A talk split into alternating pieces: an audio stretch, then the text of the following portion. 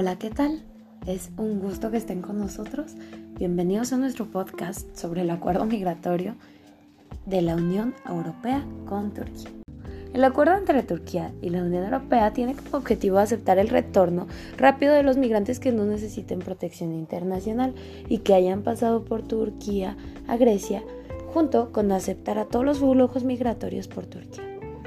En la reunión extraordinaria de Valeta en el año de 2015, donde se habló sobre la migración económica, los países europeos junto con Turquía decidieron financiar a los países africanos y Siria para que estos gobiernos tuviesen espacios para creación de nuevas oportunidades para su población y así frenar y controlar los flujos migratorios.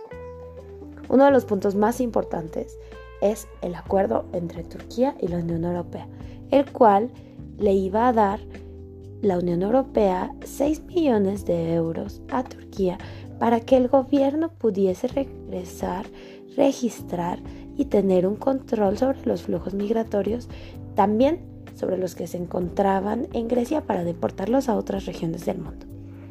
Este acuerdo fue propuesto por el canciller alemana Angela Merkel, el cual comenzó como un tratado bilateral entre Turquía, Alemania y tenía participación con Grecia en el año del 2016, lo cual se transformó en un acuerdo multilateral de Turquía con la Unión Europea, en los cuales se planteaban que los migrantes en calidad de refugiados laborales en su territorio permaneciesen de manera temporal, con la condición de que los sirios tuviesen un visado especial para poder entrar a Turquía.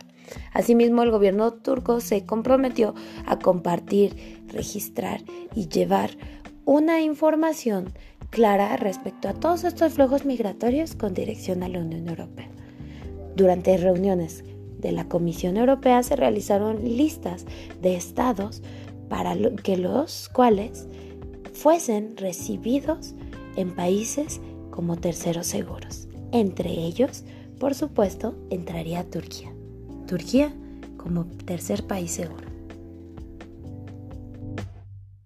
La actualidad. El acuerdo entre Turquía y la Unión Europea está basado en ayudarle a Turquía y a Grecia a controlar y reducir los flujos migratorios que se dirigen hacia Europa, con la inyección de, 6 millones de euros destinados a la ayuda humanitaria e integración para que los migrantes y los refugiados tengan una buena condición de vida dentro de Turquía y Grecia.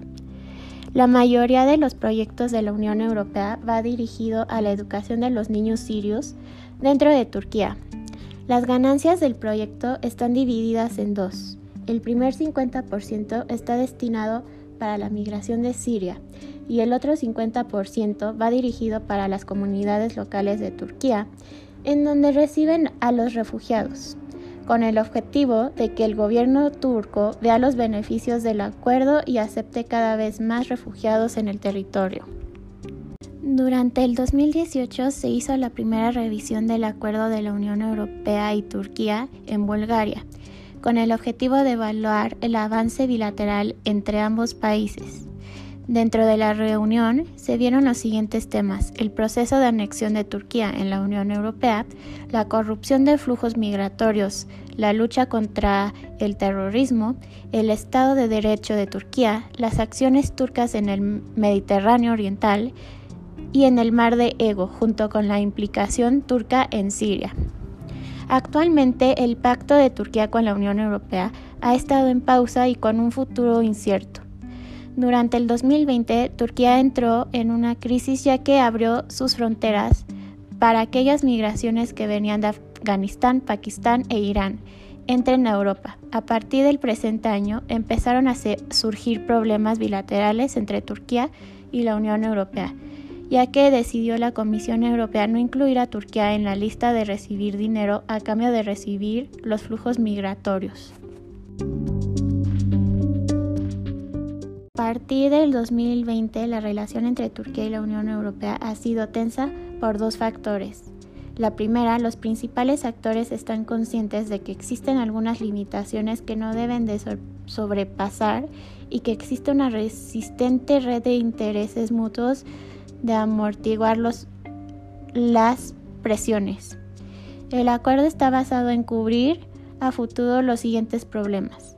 La convergencia, tener una buena cooperación entre las instituciones de Turquía y la Unión Europea que le puede asegurar la entrada a Turquía a la Unión Europea o la cooperación sin las instituciones de ambas partes para ejercer el control de los flujos migratorios y el conflicto en donde tanto Ankara y Bruselas muestren un distanciamiento. Desde el 2018 la Unión Europea ha suspendido la liberación de visas para Turquía, ya que el gobierno turco reconoció a la República de Chipre. Eso ha causado que el gobierno turco y la Unión Europea tengan dificultades en las negociaciones en la migración.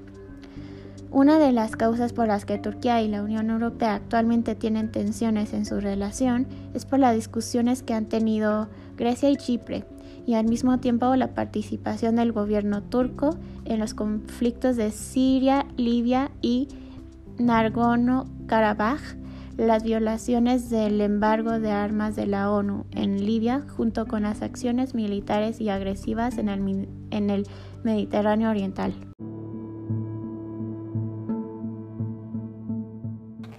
Yo soy Alejandra Estrada y les voy a hablar sobre las críticas al acuerdo entre la Unión Europea y Turquía.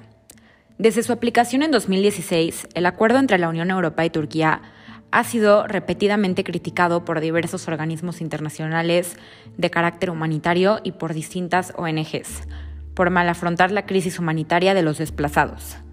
Se ha dicho que esto tiene que ver con que desde su origen el acuerdo se instauró en base a un objetivo negativo, agilizar los procesos de deportación o como los europeos lo han llamado, el retorno de migrantes irregulares.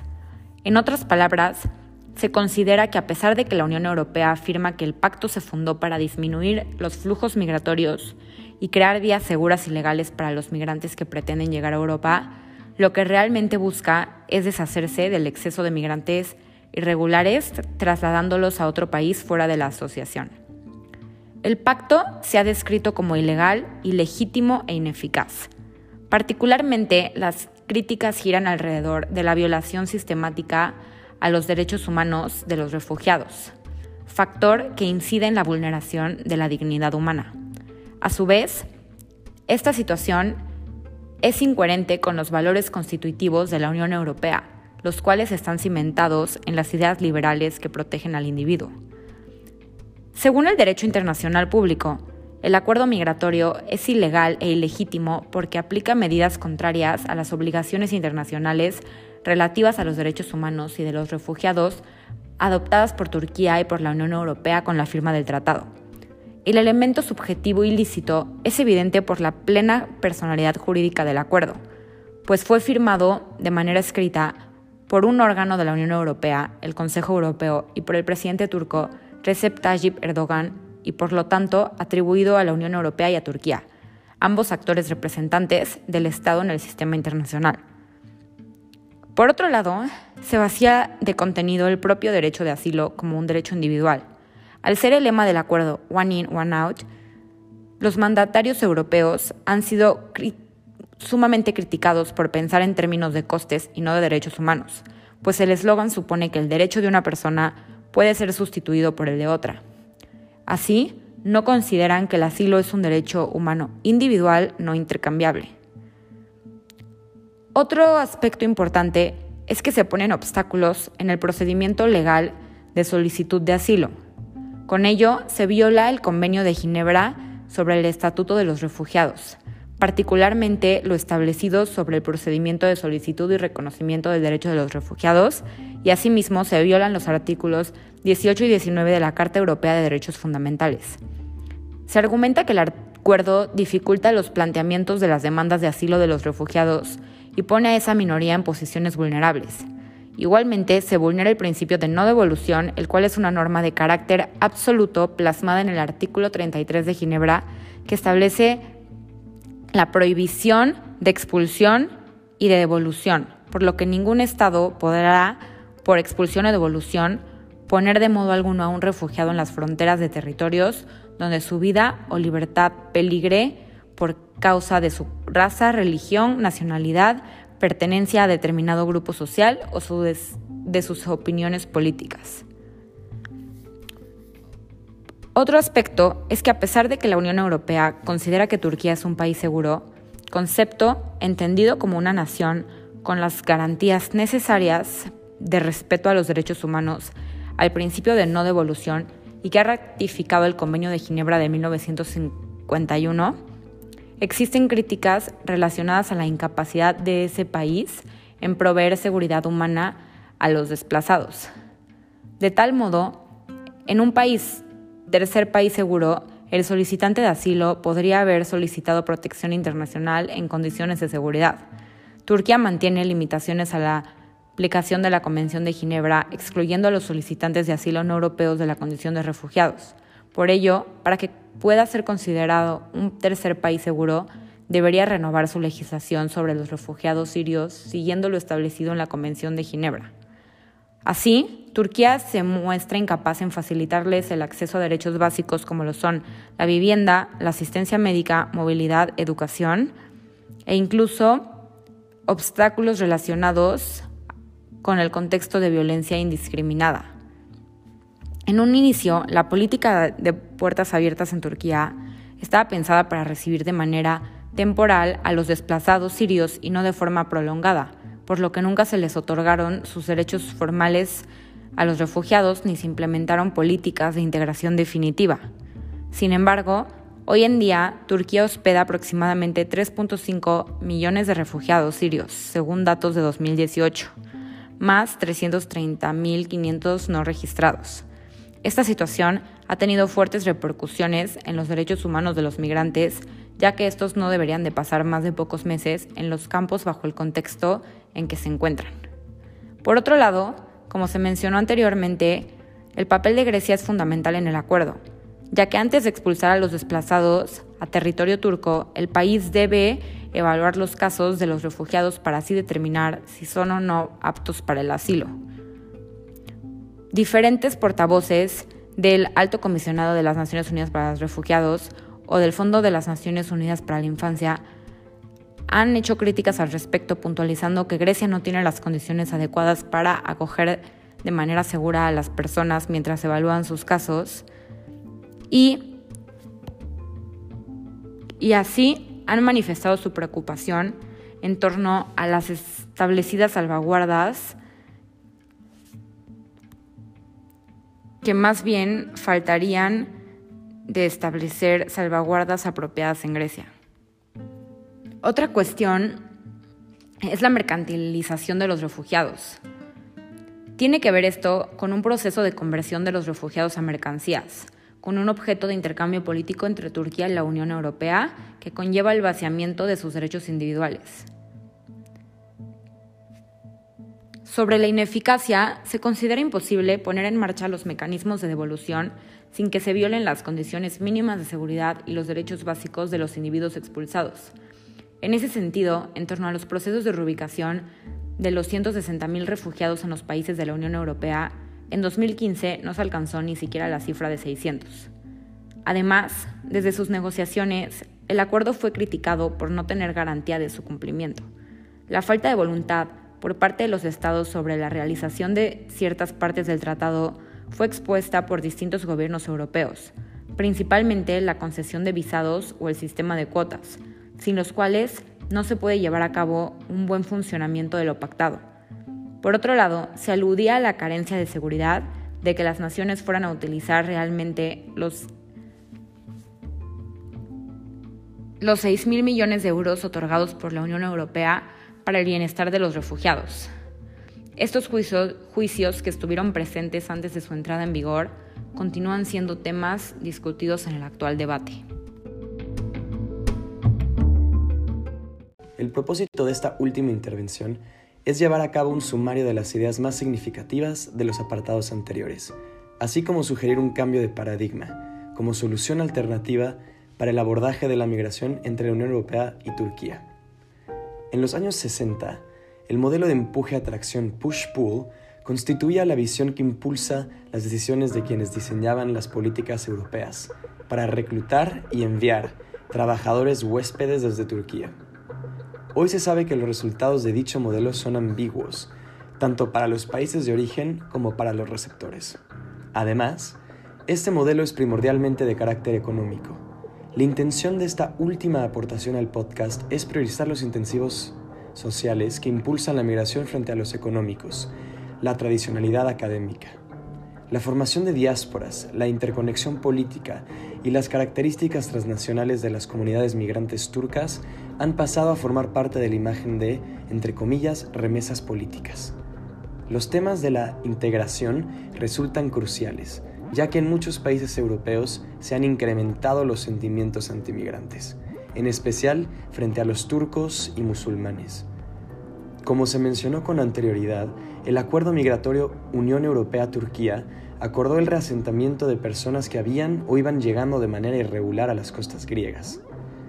Sumariamente, este acuerdo ha sido ampliamente criticado por no respetar las convenciones internacionales, profundizando aún más la consideración de Turquía como Estado tapón se conecta con el debate sobre países seguros, a los cuales pueden ser devueltos los solicitantes a quienes se les negó el estatus de asilo político.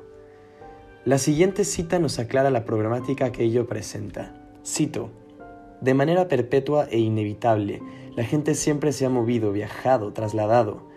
Las historias de comercio e intercambio, invasiones y conquistas, persecuciones de sueños o de la buena vida son de hecho crónicas de empresas a larga distancia y desplazamiento. Fin de cita, Soyosal 2006. Para fomentar dicho proceso, las ONGs de migración han alcanzado progresivamente logros significativos. Más allá de su valiosa labor en la ayuda y asistencia humanitaria a migrantes, han conseguido posicionar sus propuestas en los debates nacionales y en las nuevas legislaciones migratorias europeas, sobre todo al elevar la presión de la inclusión, del enfoque de derechos humanos y la consideración de otros planteamientos de sociedad civil.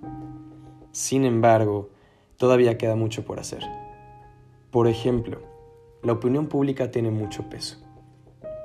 Es innegable que los ciudadanos comunes no, no, tengamos el poder de dirigir lo que nuestros representantes políticos dicen o publican.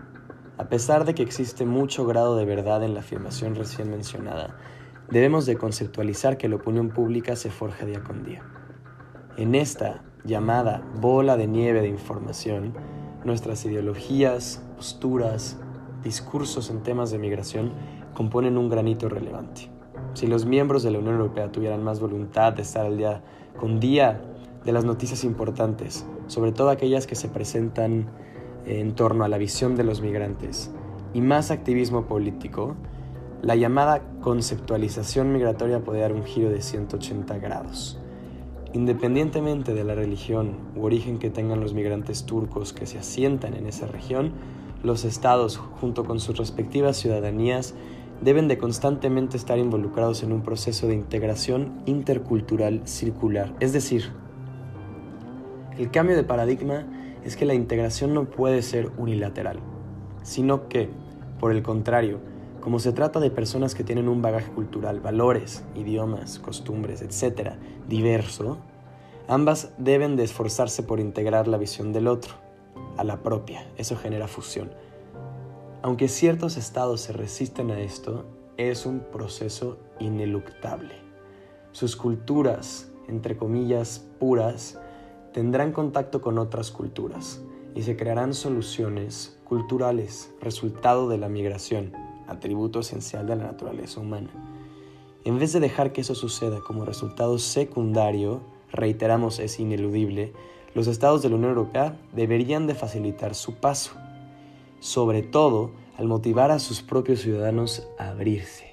Ello al incluir la postura del migrante en los diferentes programas educativos en la Unión Europea e incorporar el fomento de valores de empatía y solidaridad en las políticas públicas migratorias entre estas dos fronteras.